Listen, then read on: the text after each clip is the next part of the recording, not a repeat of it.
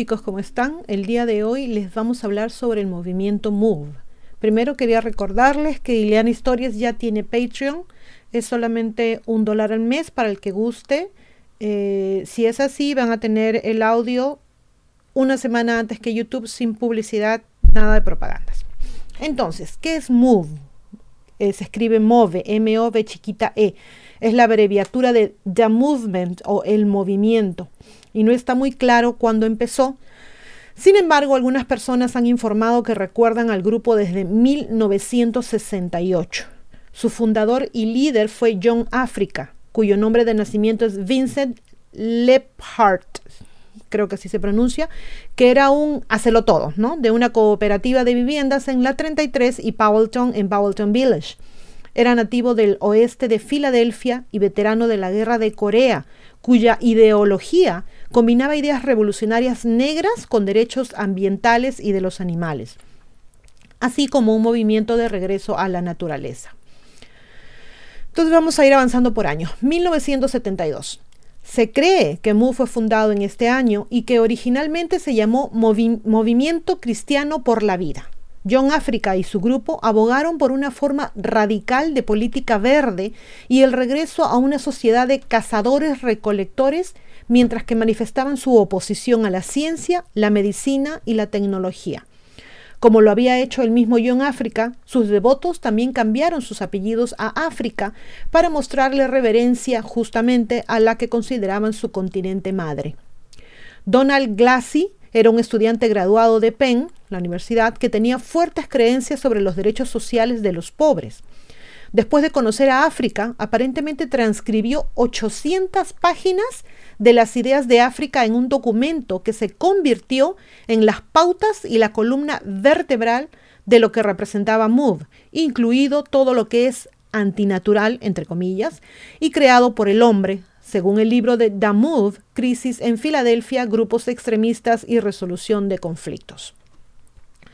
Mood quería evitar que el sistema del hombre se impusiera a la vida y enseñó que las creencias hechas por el hombre dañaban el agua, el aire, la comida, el suelo y prácticamente la vida de todos. Mood comenzó cuando los amigos y la familia de África se sentaban con él y estudiaban ese documento de 800 páginas denominado La Guía, y pronto el grupo creció para incluir a un ex Pantera Negra, estudiantes universitarios, ex prostitutas, empresarios y enfermeras. Y aunque el grupo era predominantemente negro, aceptaba miembros de todas las razas. A fines de la década de 1970 se especulaba que había 57 miembros activos y más de 50 simpatizantes o personas que entregaban dinero, perdón, alimentos y bienes al grupo. Entonces, ¿qué habían en estas pautas? Un montón de cosas, prácticamente todo sobre cómo deberían vivir sus vidas. Algunos aspectos destacados los mencionamos acá. Por ejemplo, todos los miembros de MOVE tomarían, tomarían el apellido África, lo que significaba que todos eran miembros de la misma familia. Se oponían a la tecnología y no usaban máquinas, electricidad, calefacción o jabón. Su dieta consistiría casi exclusivamente en frutas, verduras y frutos secos. Los niños se criarían con carne cruda. Los niños no eran enviados a colegios públicos, sino que se les enseñaba en base a la guía. En todo momento serían amables con todos los animales, incluidos pájaros, insectos y ratas. Constantemente había más de 50 o 60 perros viviendo con las personas en Move. Los niños usarían la menor cantidad de ropa posible para que su piel no se manchara.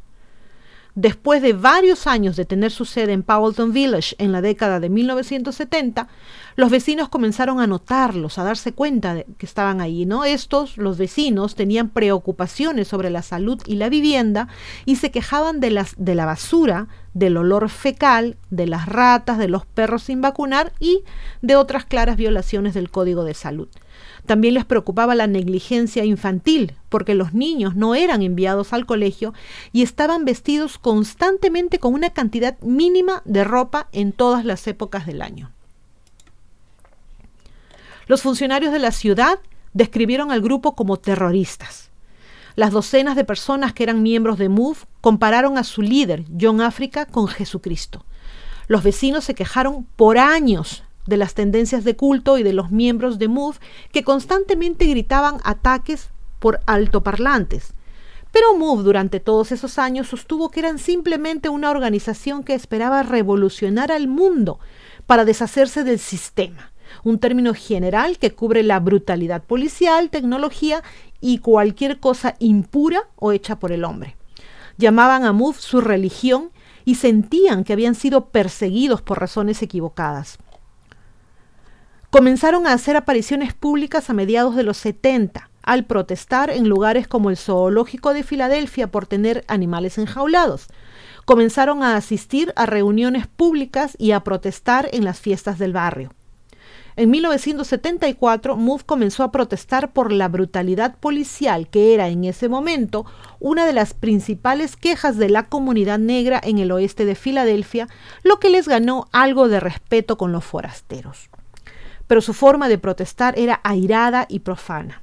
De acuerdo con el libro Move Crisis, las personas que veían sus protestas a menudo se sorprendían por la cantidad de malas palabras y de más terrible lenguaje que usaban cuando el grupo gritaba en público sobre su causa. En 1975 los miembros de MOVE fueron arrestados más de 50 veces, perdón, 150 veces en siete meses. Cuando asistían a la corte, los miembros de MOVE se negaban a utilizar abogados y no juraban decir la verdad. No querían ceder al sistema pero las negativas llevaron a muchos cargos por desacato a la corte y los miembros de MOVE entraban y salían constantemente de la cárcel. En 1976 supuso un punto de inflexión en la relación del grupo con la policía. MOVE celebró una fiesta para los amigos que habían salido de la cárcel y cuando los vecinos se quejaron y la policía trató de disolverla, estallaron peleas entre MOVE y la policía. La policía dijo que se presentaron por la tarde después de que los vecinos se quejaran por el ruido y fueron golpeados con ladrillos después de intentar dispersar a la multitud. Phil Africa, miembro de MOVE, afirmó que en realidad fueron perseguidos o fueron seguidos por la policía encubierta desde la prisión y luego fueron atacados cuando llegaron a la casa. Tres miembros de MOVE fueron acusados de agresión agravada contra agentes de policía. Move también afirmó que un bebé murió durante el conflicto luego de ser pisoteado por la policía. La policía dijo que eso nunca sucedió, nunca había sucedido y que nunca había habido un bebé involucrado. No hay registro de que haya nacido un bebé y los miembros de MOVE se negaron a entregar el cuerpo para una autopsia. Más tarde, en 1976, se retiraron los cargos contra la policía, pero los tres miembros de MOVE acusados de agresión se convirtieron en los primeros miembros en ser condenados a largas penas de prisión. En 1977, los miembros de MOVE comenzaron a ser vistos con armas.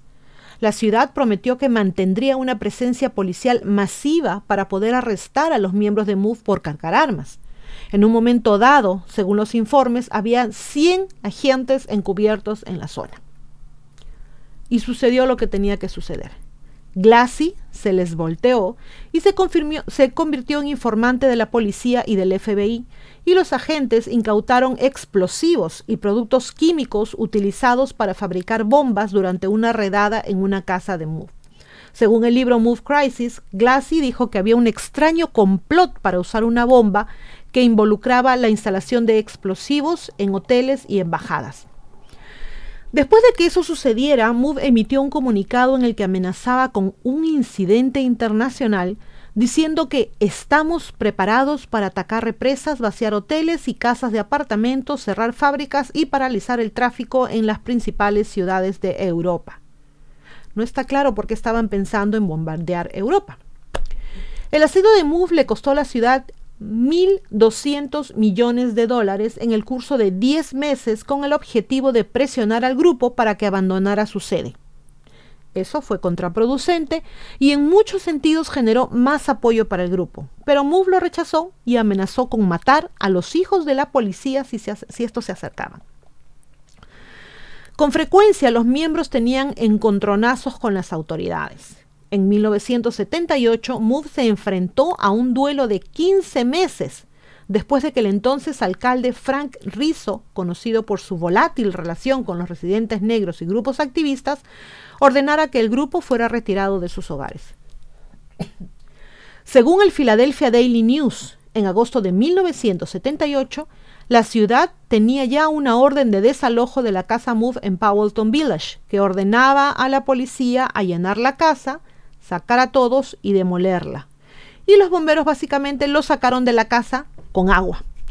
Tanques llenos de agua se colocaron cerca de la casa, escribió Kitty Caparella, donde descargaron columnas de agua directamente en el sótano. Los miembros de MOVE fueron físicamente jalados de la casa por la policía y arrestados violentamente. Se produjo un tiroteo masivo y el oficial James J. Ramp resultó asesinado por un disparo en la nuca. Los campos deportivos de rampa en Holmes, Holmesburg llevan su nombre.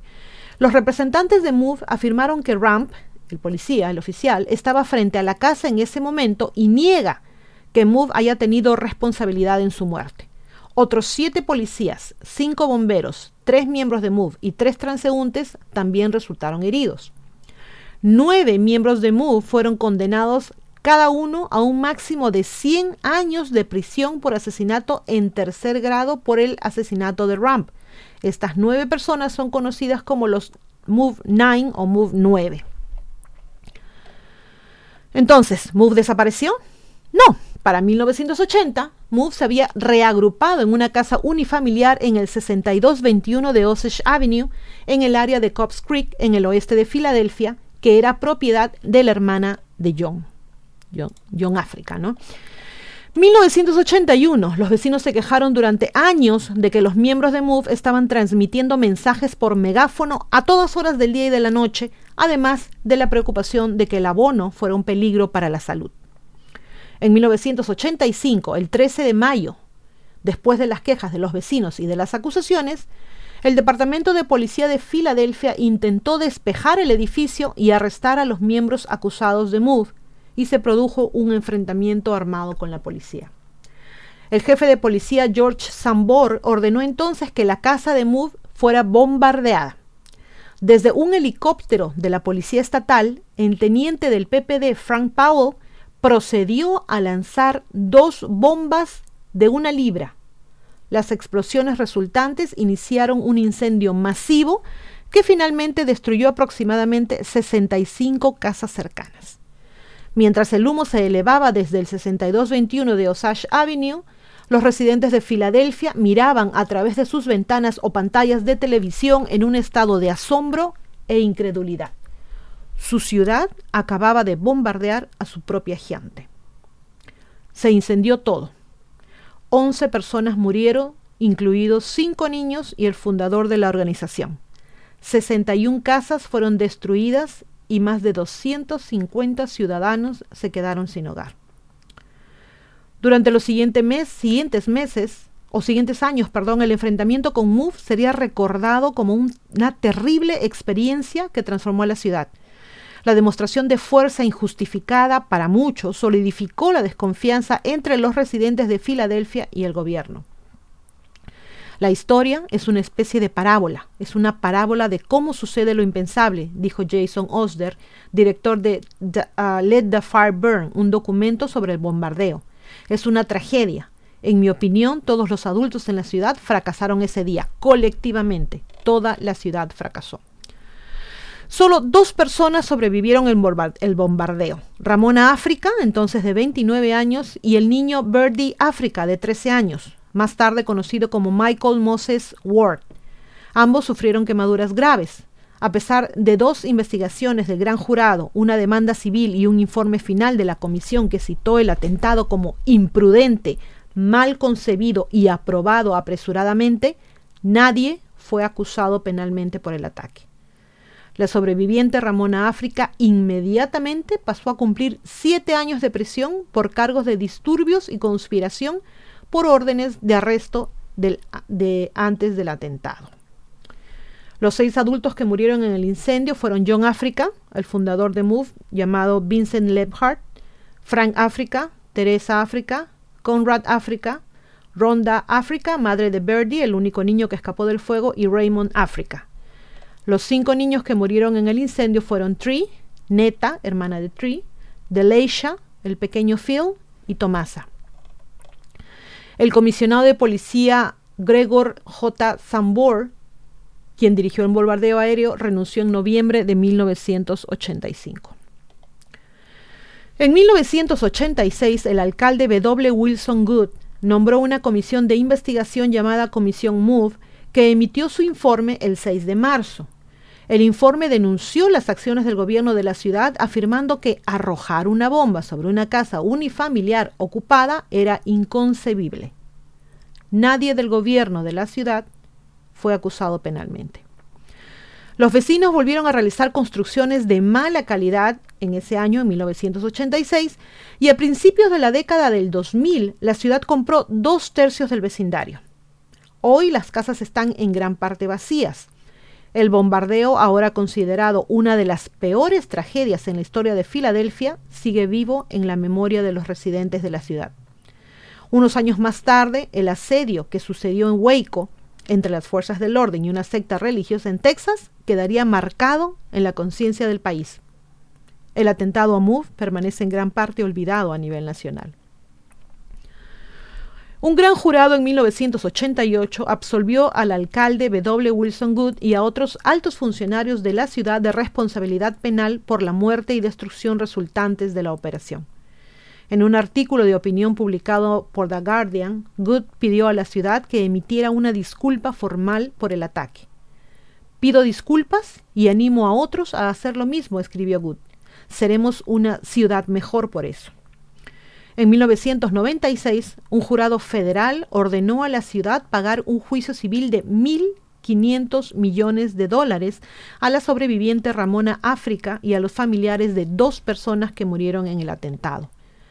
En el año 2000, después de que la Autoridad de Reurbanización de Filadelfia construyera nueve casas, se supo que faltaban muchas. La ciudad compró la parte de 36 familias y ahí quedó todo.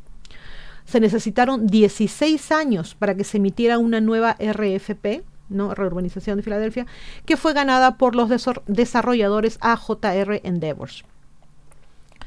En el año 2018 comenzaron a mostrar las viviendas terminadas, un proyecto llamado Osage Pine, y ahora se vende cada casa por alrededor de 250 mil dólares.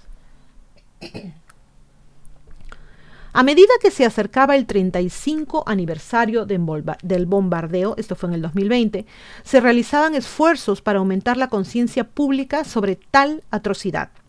Fue una de las raras ocasiones en la historia de Estados Unidos en que civiles estadounidenses fueron atacados en suelo nacional con bombardeos aéreos. Otro fue el lanzamiento de dinamita sobre hogares afroamericanos en Tulsa, Oklahoma, en los sangrientos disturbios raciales de 1921. Por el lado de Move, las discusiones han sido lideradas por Mike Africa Jr., quien tiene un lugar especial en la familia Move porque nació en prisión. Su madre Debbie lo dio a luz poco después de ser arrestada junto con su padre Mike Africa Sr. en la redada previa de 1978. Sus padres cumplieron 40 años de prisión por la muerte a tiros del oficial de policía James Ramp, aunque recordemos que siempre lo negaron. Mike Africa Jr. dijo que sus muchas reuniones cara a cara con Good durante las conversaciones secretas fueron lo más difícil que he tenido que hacer. Su tío abuelo John Africa, fundador de Move, y su primo Frank Africa murieron en el incendio de 1985. Wilson Good para mí siempre ha sido el cuco, dijo Mike Africa Jr. Después de algunas reuniones con él, salí literalmente vomitando. Es el rostro de la bomba que mató a mi familia. El hombre que dijo después de que la bomba fuera lanzada que si tenía que hacerlo lo haría de nuevo. Así que sentarse en una habitación con él, incluso décadas después, fue desgarrador. Mike Africa Jr. dijo que no le gustaba la frase reconciliación, prefiriendo justicia restaurativa. La demanda inicial de MOVE era que los siete miembros restantes de MOVE 9, que habían sido encarcelados después del asedio de 1978, fueran liberados, una ambición cumplida en febrero. Ahora Mike Africa quiere ver la liberación de un socio de MOVE, el ex miembro de Black Panther, Mumia Abu Jamal, que ha estado encarcelado desde 1981 por el asesinato del oficial de policía. África también quiere ver algún tipo de reprimenda para quienes ordenaron y participaron en el atentado de 1985. Otros miembros de MOVE se muestran escépticos con respecto al valor de las conversaciones. Una de las que duda es Ramona África, quien fue la única adulta que escapó de la casa MOVE en mayo de 1985 después de que Powell arrojara la bomba. Ella le contó a The Guardian cómo ella y otras 12 personas se escondieron por miedo en el sótano de la avenida Osage cuando la casa fue violentamente atacada. Dispararon cañones de agua, bombardearon gases lacrimógenos y se explotó el frente de la casa con explosivos. Luego se dispararon más de 10.000 rondas de municiones con metralletas de policía. Eso fue incluso antes de que se lanzara la bomba. Nos inundaron con agua y con gas, dijo Ramona África The Guardian. Cuando eso no funcionó para sacarnos de la casa, lanzaron la bomba. Toda la casa se sacudió. Ramona pudo escapar por la salida de un sótano junto con solo un niño, Verdi África. Los otros 11 adultos y niños trataron de seguirlos, pero fueron obligados a retroceder bajo una lluvia de disparos de la policía, dijo, aunque la policía de Filadelfia ha cuestionado esa versión a lo largo de los años. Ramona sufrió quemaduras graves por el fuego. Con sus dolores fue arrestada, acusada de disturbios y conspiración, y pasó los siguientes siete años tras las rejas, siendo la única persona condenada por los eh, delitos derivados del ataque. Dada su devastadora experiencia, duda sobre las respectivas, perdón, perspectivas de reconciliación. No queremos ninguna disculpa, dijo. No pueden compensar lo que hicieron. No pueden traer de vuelta a nuestra gente a la que asesinaron. Janine África, una de las MOVE 9 encarceladas después del asedio de 1978, perdió a su hijo de 12 años, el pequeño Phil, en el, en el bombardeo. Describió al niño a The Guardian como un niño muy extrovertido, muy aventurero y un poco gracioso. Janine recuerda con amargura cómo se enteró de que su hijo había muerto mientras estaba recluida en régimen de aislamiento. Fue liberada hace casi dos años después de 41 años de estar en prisión. Ella recordó, la guardia abrió la puerta de mi celda y dijo, Tu hijo está muerto. Luego la cerró. Eso fue todo, sin explicación. Nada. Janine África tampoco está convencida de la presión para pedir disculpas. Es realmente insultante decir que lo sientes ahora, después de todos estos años. A pesar de tales reservas, Ulysses Slaughter, un estratega de reconciliación que ha medido en las conversaciones, ha mediado, perdón, en las conversaciones, está seguro de que el proceso es necesario para curar las heridas que todavía están abiertas para muchos habitantes de Filadelfia. Los eventos de 1985 continúan traumatizando silenciosamente a la gente, dijo. La gente necesita preguntarse en qué nos hemos convertido como seres humanos cuando terminamos o cuando permitimos que nuestros vecinos se conviertan en zonas de guerra, nuestros vecindarios. Varios de los más de 500 agentes de policía que participaron en el sitio del 13 de mayo de 1985, así como los bomberos, también participaron en las conversaciones de reconciliación. Jim Bergayer estaba de guardia en Osage Avenue ese día y ayudó a Verde África a escapar del gran incendio. Le dijo a The Guardian que está obsesionado con la imagen del niño caminando a través de un muro de fuego. Cinco niños murieron y los vecinos lo perdieron todo.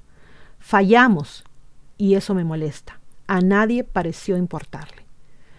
Bergayer dijo que se enteró tarde de que había niños en la casa Incluso hasta el día de hoy tengo mucha culpa por esos cinco niños. Estaba solo a una pared de ellos. La gente me dice, pero no lo sabías. Pero no puedes evitar pensar en ellos. Tuvieron una muerte horrible. Lynn Washington, quien reportó los hechos para el Philadelphia Daily News, cree que hace mucho tiempo que la ciudad debió reconocer formalmente el grave mal cometido ese día. No puedes seguir adelante con eficacia hasta que encuentres ese tipo de reconciliación mataron a cinco niños. El comisario de policía los llamó combatientes, eran niños. Jamie Gauthier, concejal de la ciudad que hoy representa el área de Osage Avenue, es una de las varias funcionarias electas actuales que respaldan una disculpa. Ella le dijo a The Guardian, hasta el día de hoy esto representa uno de los actos más atroces realizados por el gobierno de una ciudad contra su propia gente no solo en Filadelfia, sino en todo el país. Paradójicamente, la única persona con la que habló The Guardian, que dijo que no había tenido que luchar con el trauma durante los últimos 35 años, es el hombre que lanzó la bomba. Lo que hicimos ese día nunca me ha molestado, dijo. Subí en ese helicóptero con las verdaderas intenciones de sacar a esas personas ilesas. No sucedió de esa manera, pero no fue culpa nuestra. Puedo vivir con ello. El municipio de Filadelfia se disculpó formalmente en noviembre del 2020 por la decisión de 1985 de lanzar una bomba de manera improvisada sobre un conjunto de casas ocupadas por el grupo separatista MOVE, una acción desesperada que resultó en un incendio que mató a 11 personas y destruyó 61 viviendas. La resolución marcó la primera vez que la ciudad se disculpaba formalmente por el hecho. La medida, que también pidió un día de conmemoración al año, el 13 de mayo, el aniversario del atentado, fue patrocinada por Jamie Gauthier, la concejal de la ciudad que creció cerca del vecindario del oeste de Filadelfia donde ocurrió el atentado. La señora Gauthier recordó haber visto las escuelas del bombardeo en la las secuelas, perdón, del bombardeo en la televisión cuando era niña y dijo que el vecindario recién ahora estaba comenzando a recuperarse por completo de la devastación. Ha habido divisiones en nuestra ciudad entre la policía y la comunidad por décadas. Y creo que si hubiéramos hecho un verdadero trabajo de reconocer lo que sucedió con MOVE y con otros actos de violencia policial y realmente hubiéramos trabajado no solo en el reconocimiento, sino construyendo mejores relaciones y trabajando por la reconciliación, no nos encontraríamos en el lugar en el que estamos ahora, dijo en una entrevista. Siempre me llamó la atención que hiciéramos eso, que nuestra ciudad lo hiciera y que nunca nadie fuera responsabilizado, agregó. Pensé que era inconcebible. La señora Gutiérrez comenzó a circular un proyecto de resolución antes del aniversario del 13 de mayo del ataque a Mood, pero el esfuerzo se estancó y luego se retrasó debido a las restricciones del coronavirus. Ramona África, la adulta sobreviviente, sigue siendo portavoz de Mood. El niño llamado Verdi África, que tenía 13 años cuando la casa fue bombardeada, se convirtió en el testigo principal durante las declaraciones de la comisión que estaba tratando de averiguar lo que sucedió en mayo de 1985. El nombre de Verdi se cambió a Michael Ward y fue el tema de una foto icónica que capturó la esencia de Move. Estaba desnudo, viajando en un autobús lejos de la escena con marcas de quemaduras en los brazos. Lamentablemente Ward murió de intoxicación aguda por alcohol en el 2013 mientras estaba de vacaciones con su familia. En enero del 2020 fue liberado de prisión Delbert Or Africa, miembro del grupo Move 9, quien estuvo preso por 42 años por un crimen que dice no haber cometido, el asesinato de James Ramp. Por el hecho fueron encarcelados cinco hombres y cuatro mujeres. Algunos murieron en prisión. Merle África murió ahí en 1998. Phil África murió tras las rejas en el 2015 y no se ofreció ninguna causa oficial de su muerte. En junio del 2018, Debbie África se convirtió en la primer miembro de MOVE en obtener libertad condicional. En octubre de ese mismo año, su esposo Michael Davis África también fue puesto en libertad condicional. Solo Chuck África continúa en prisión. Los siguientes testimonios basados en entrevistas y recuentos de entonces y de ahora de personas que vivieron el hecho, aquí está la historia de cómo la fatídica tragedia se desarrolló y cambió a Filadelfia para siempre. Vamos a mencionar algunos. Aken Wilson, entonces vecino de Move. La policía evacuó nuestra calle la noche anterior. Muchas familias fueron a refugios u hoteles. Mi papá nos llevó a un condominio que comenzó a alquilar esa semana porque ya estaba cansado de la situación. Cogimos algunas cosas para pasar la noche y dejamos todo lo demás en la casa. Vimos el atentado en la televisión en el condominio. Nuestra casa comenzó a arder en llamas. Salí al balcón y pude ver el humo que se elevaba desde el otro lado de la ciudad. Luego, en 1986, se dio un giro de 180 grados. Todos los vecinos estábamos emocionados de volver a nuestras casas y regresar a la nueva normalidad. Hubo muchas personas desplazadas en esa época. La gente regresó con esperanza. Tomaron la tragedia y aprendieron de ella. Albert Revel, entonces sargento de policía de Filadelfia, y en su testimonio dijo, El plan táctico, tal como lo entendí, era sacar a la gente de Move, a toda la gente de las casas de forma segura provocando distracción en el techo, ingresando los equipos de inserción a ambos lados de las propiedades y para entonces inducir una cantidad de gas CS en suficiente concentración como para hacer que esas personas salieran de la casa. Andrea Walls, escritora y residente del barrio.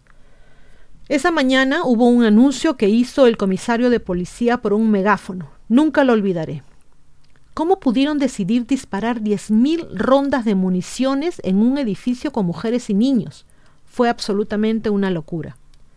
El edificio estaba en llamas, los bomberos en el lugar y todos estuvieron de acuerdo en no apagar el fuego y permitir que 60 casas se quemaran. ¿Cómo pudo suceder eso? ¿Cómo nadie pudo decir, espera, espera, algo no está bien? Están cumpliendo órdenes de detención por delitos menores y aquí es donde terminamos al final del día. ¿Qué significa eso? Por años he intentado comprender y llegué a la conclusión de que hemos estado absorbiendo toda esa retórica antinegro, todas esas imágenes antinegras, toda nuestra vida. Todos estamos absorbiendo una expectativa de que la vida negra y los cuerpos negros tienen muy poco valor. Angie Lofton, residente del barrio. Fui a trabajar y prendí las noticias. Vi nubes de gas lacrimógeno y comenzaron los disparos. Fue un fuego rápido. No lo podía creer. Había escuchado que se suponía que los niños de Move serían llevados por las autoridades a Cobbs Creek Parkway antes de que ocurriera cualquier acción. Fue horrible saber que todavía estaban en la casa. En la parte trasera de nuestra casa, los niños que jugaban en sus patios gritaban porque se estaban quemando por la ceniza que caía. La pregunta de todos en ese momento era ¿por qué no estaban apagando el fuego? Solo iban a dejar que el fuego ardiera. Más tarde nos enteraríamos de que el comisionado de policía y el comisionado de bomberos acordaron usarlo como un plan táctico. El fuego comenzó a extenderse a solo dos cuadras de donde vivíamos. Me quedé despierta esa noche rezando para que no se extendiera hacia nosotros. Nunca había visto algo así. Había visto la cobertura de la guerra de Benan en la televisión, pero nunca mi vecindario en llamas. Cuando regué las plantas el día después del bombardeo, tenían agujeros quemados. Arnett Woodard, residente y dueño de una tienda en el vecindario. Estábamos jugando baloncesto en un centro recreativo de la zona cuando estalló la explosión. Sacudió el suelo. Debemos reconstruir y recordar ese día. Debemos recordar a los niños que murieron, las vidas que se perdieron. Es un ojo morado en la ciudad que no podemos dejar que olviden. Debbie África, miembro de MOVE 9, liberada de la prisión en el 2018.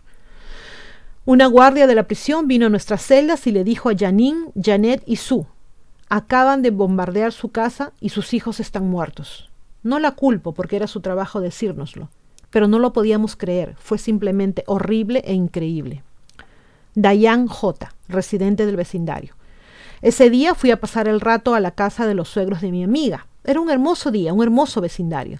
Estaban fuera de la ciudad y fuimos a cuidar al perro. Llegamos temprano y nos llevábamos mucho tiempo, no llevábamos mucho tiempo en la casa. La policía tocó la puerta y nos dijo que todos teníamos que salir. Afuera había un enjambre de policías. No teníamos idea de lo que estaba pasando. Nos dijeron que era una investigación de la gente de Move en la cuadra y que podríamos regresar más tarde. Así que cogimos al perro y nos marchamos. Fuimos a la casa de mi amiga y ese mismo día vimos el atentado en las noticias. Quedamos devastadas. Estaba enojada, desconsolada. Era una casa hermosa. Eran viajeros. Tenían cosas que no tenían precio y lo perdieron todo. Todo. No supe hasta más tarde que todavía había gente en la casa Move no supe que el esposo de mi amiga, que era miembro de MOVE, murió en ese incendio. La gente se mudó de la comunidad porque era más fácil, pero los recuerdos siempre estarán allí. Frank Powell, teniente retirado de la policía de Filadelfia, conocido por arrojar la bomba, dijo en una entrevista en 1985 con el Philadelphia Inquirer. El búnker no fue destruido, había un agujero en el techo un agujero en forma de pelota de fútbol de aproximadamente un pie de ancho por dos de largo. Miré hacia abajo por el agujero. No había fuego ni humo. Aproximadamente 15-20 minutos después comencé a recibir información del puesto de vigilancia de que había un incendio. Gerald Renfro, residente de la cuadra, en una entrevista del 2019 con Y, dijo, mi esperanza es que sea una vez más una hermosa comunidad y tal vez una vez más podamos ser una extensa familia. Conoceremos a nuestros vecinos y ellos nos conocerán a nosotros. Gregory Sambor, entonces comisionado de la Policía de Filadelfia, en su testimonio dijo, con el megáfono leí el mensaje. Yo había recomendado que la mejor manera era usar un explosivo de entrada para hacer un agujero en el techo e introducir gas a través de él y también desalojar el búnker. James Bergeyer, oficial de policía retirado de Filadelfia. En una entrevista del 2010 con Philadelphia Inquirer dijo, eso es lo más cerca que he estado de un gran incendio. El calor hacía estallar el cristal. No podías escuchar si había disparos o no. Escuchamos por la radio que iban a salir. Entre el humo, a la primera persona que vi fue a Ramona. Luego vi a quien más tarde fuera indicado como Birdie salir del fuego. Salí corriendo y lo agarré por debajo de su brazo izquierdo. Michael Africa Jr., miembro de Move e hijo de Debbie y Michael Africa Sr. Yo vivía con mi abuela en ese momento. Estábamos a cuatro millas de distancia, pero podía ver el humo negro en el cielo como si fuera en la misma calle. Entré y vi a mi abuela y a mis tías viendo las noticias. Todas estaban acurrucadas y llorando. Miré la televisión y dije, se parece a nuestra casa. Y mi tía me miró y me dijo, esa es. Michael Africa Sr., miembro de Move 9, liberado de prisión en el 2018. Incluso mientras veía las imágenes era increíble. Es increíble que algo así pudiera pasar, que un gobierno le haga eso a su propia gente. Michael Moses Ward, también conocido como Bird de África, el único niño sobreviviente, en su testimonio dijo, Estuvimos en el sótano por un rato y los gases lacrimógenos comenzaron a entrar y cogimos unas mantas. Estaban mojadas y luego las pusimos sobre nuestras cabezas y comenzamos a acostarnos. Fue entonces cuando estalló la gran bomba. Sacudió toda la casa. Ramona África, única sobreviviente adulta del bombardeo.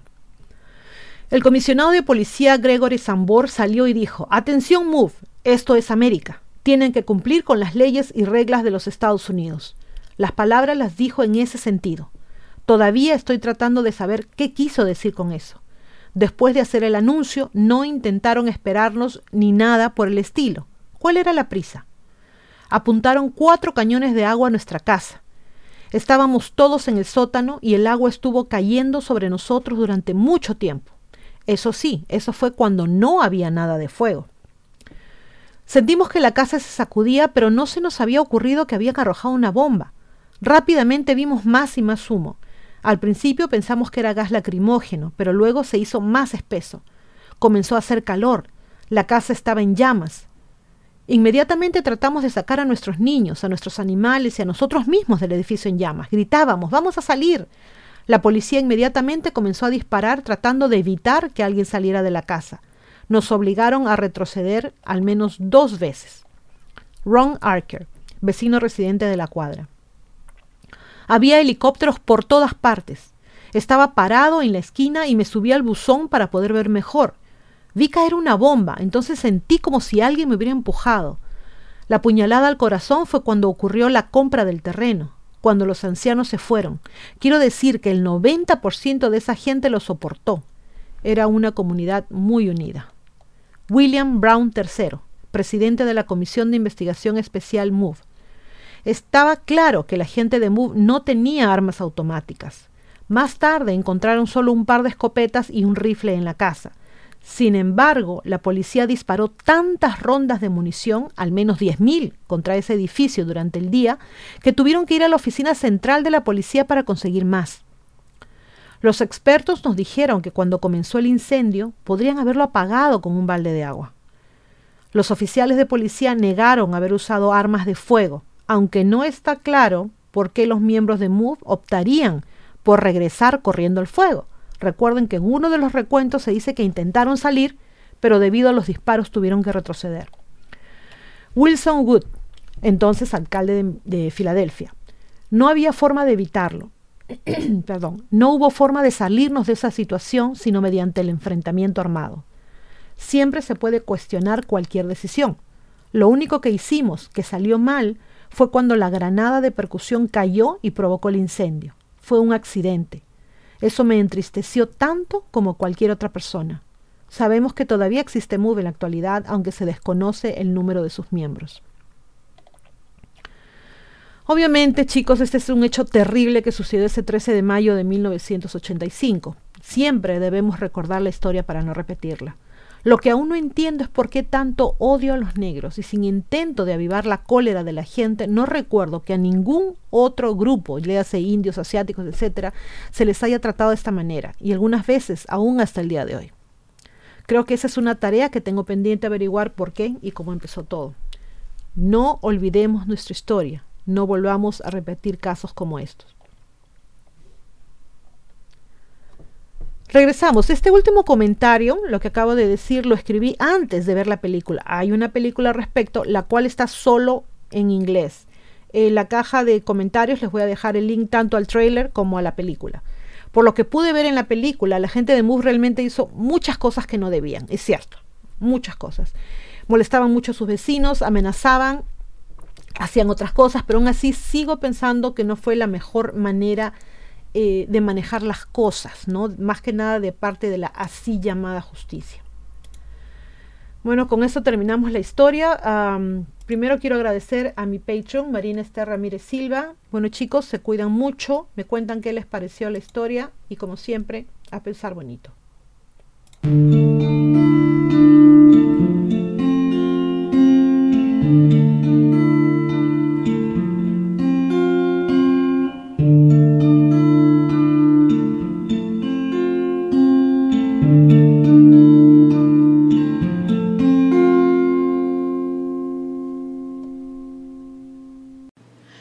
Se olviden de suscribirse a Ileana Historias y a Divulgación Total en YouTube, hacer clic en la campanita para recibir las notificaciones cuando subimos nuevos videos, poner sus pulgares arriba, hacer like y compartir. Sigan a ambos canales en los podcasts. También tenemos divulgaciontotal.com donde pueden visitarnos y suscribirse con su correo electrónico. Y seguimos en todas las redes sociales, Facebook, Twitter, Parler, Telegram, Twitch. Aceptamos sus colaboraciones en PayPal y tenemos también merchandising en Teespring. A pensar bonito.